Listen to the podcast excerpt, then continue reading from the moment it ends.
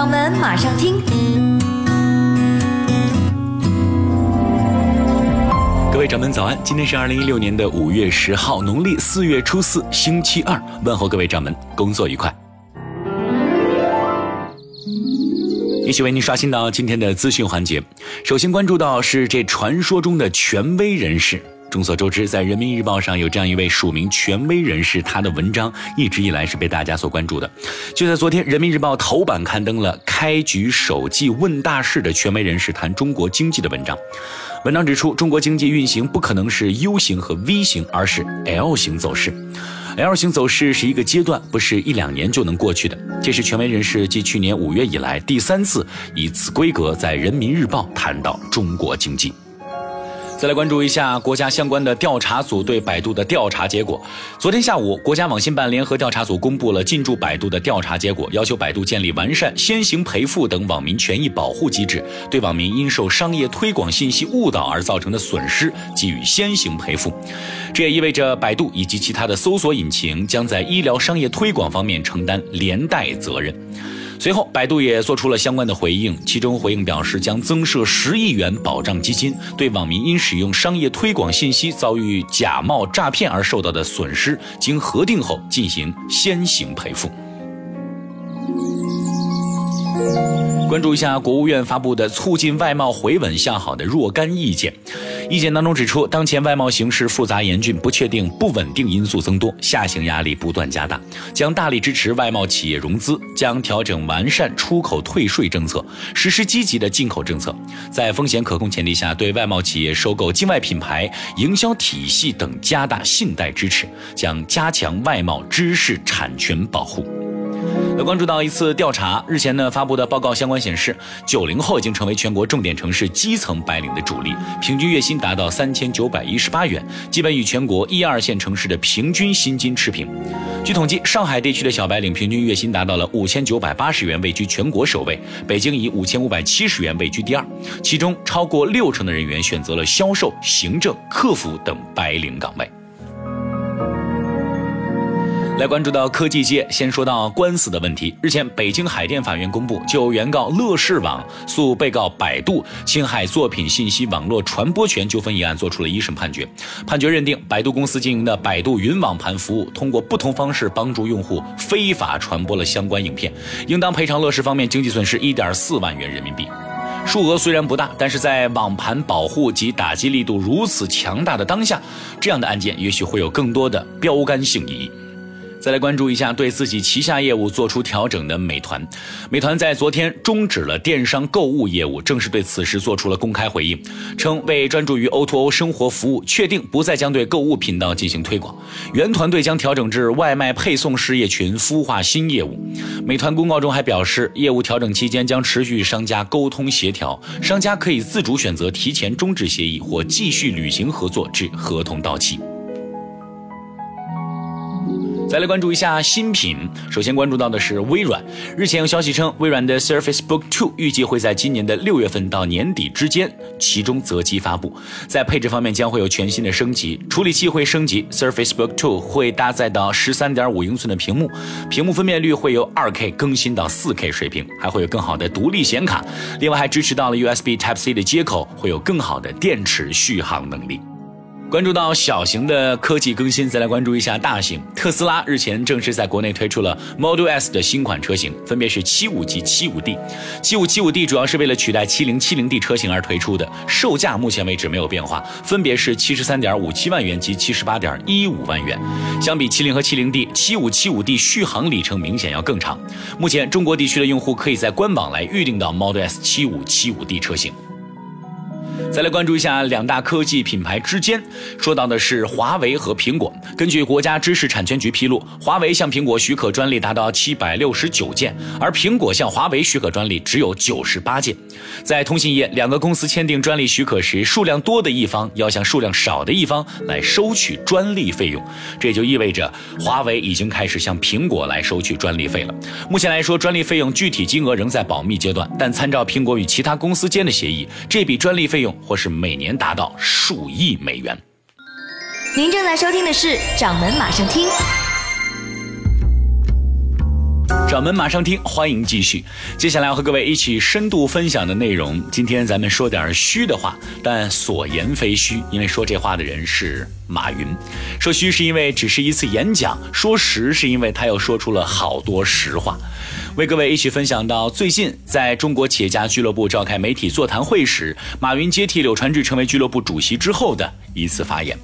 作为一个经商多年的商人，马云感叹商人其实不易。在中国做企业有成就感、有责任感，但这个阶层不太被认同，确实挺辛苦的。这个群体需要被人认识，这个群体需要发挥它的价值，这个群体也需要进步。一起来关注一下马云先生的最新发言。说马云以前是做老师的，当时不太看得起商人。有人说商人基本上是无商不奸，买来卖去倒卖一下而已，也没什么。但是自己干了这么多年做企业做商业之后，深深的为这个阶层这个群体而感到骄傲。首先要提到的关键词是钱，我们跟钱的关系一定要搞清楚。其实商人这个群体已经是刚刚讲过的，有数万亿的影响力。在公司里面，我几乎做过所有的重大决定都跟钱没关系。孙子兵法有句话：兵者，国家大器，不得不察。任何一次错误的战争都会导致尸横遍野。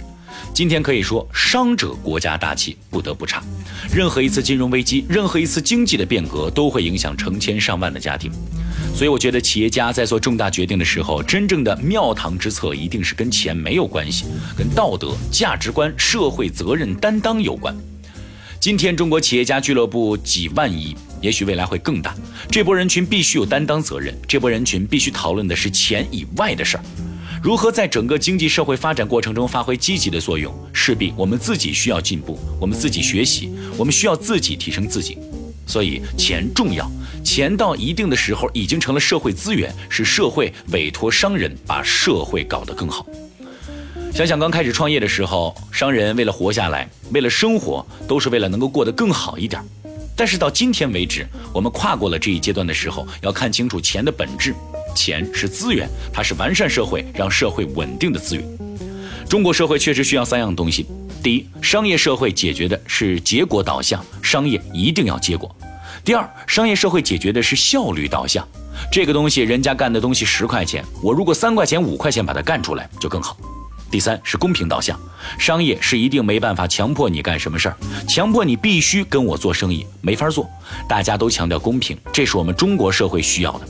结果导向、效率导向和公平导向，所以我觉得商人，我们这些商人志同道合的坐在一起，希望创造价值，让社会认识价值，不断的提升自己。第二，企业家要与政府的关系讲清楚。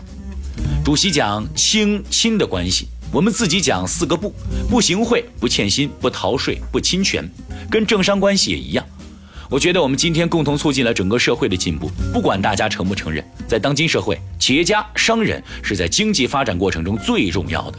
所以，我认为企业家就是经济社会发展中的科学家，因为经济社会发展过程中是需要有一批人对经济的把握导向，所以这是我觉得商人重要的。另外一个，中国企业要处理好跟世界的关系。全球化不意味着在国外开几个工厂，外面有点工厂不等于你全球化。全球化不等于英文好，基辛格中文根本不会讲，毛主席根本不会讲英文，但是人家做了上个世纪最了不起的全球面对世界未来的大事。中国企业家群体总体来讲英文都不咋地，但是我们都在不断的探索努力。今天中国有另外一个观点。中国企业家要走向全球化，不是远征全球，而是融入全球，参与全球。如何参与全球化的发展，融入到当地过程中，为当地在海外创造价值，在当地成为真正能够受人尊重的企业？中国作为第二大经济体，我们必须参与全球，创造当地的价值，创造当地的税收，因为只有这样，中国企业才能受人尊重，中国人才能受人尊重。第四，是中国企业家要处理好。过去跟未来的关系，没有过去的积累，没有改革开放三十多年中国积累的经济，我们不可能有今天。所以对昨天，我们永远有感恩之心。企业家群体要有信念，每一个真正的领导者必须有坚强的信念。所以，我们对昨天是充满着感恩，对未来充满着敬畏，对今天充满着珍惜。所以，我觉得经济不管多好多坏。经济从来没好过，都是靠大家共同努力起来的。经济从来也没坏过，这是你怎么判断的问题。经济好的时候有烂企业，经济不好的时候也有好企业，哪个组织都一样。在座所有的媒体，你们的杂志社、报社也经历过，只是人家看你总编辑特别爽，感觉没事情，其实你知道有多不爽。我们做企业，你看他多风光，我们有的时候一晚上只睡两三个小时，每一天跑一个国家，跑一个城市，对我们来讲太多了。总而言之，一句话。俱乐部对昨天中国取得的成绩表示感恩，对未来中国的发展、世界的发展，我们充满敬畏。但是对今天，我们还是要很珍惜。还有一个，我们也不是聚在一起发了什么声音，表达了什么力量。我们聚在一起是希望为自己成长创造价值，我们希望对社会进步创造价值，所以是由内而外。我们希望给社会带来一些价值，对今天、明天、对未来的孩子也能够树立一个榜样。对中国社会，因为今天其实来讲，各国最大的问题都已经是经济问题，而经济问题的第一担当者、第一责任人是企业家群体，所以我们必须要有这个担当，我们必须要学习。希望媒体不要评比首富头衔，最怕看到谁是首富了。这样的财富评比对中国社会带来的影响并不好。我们不应该仅仅关注一个人的财富值，首富应该是首富，负，负责任的负。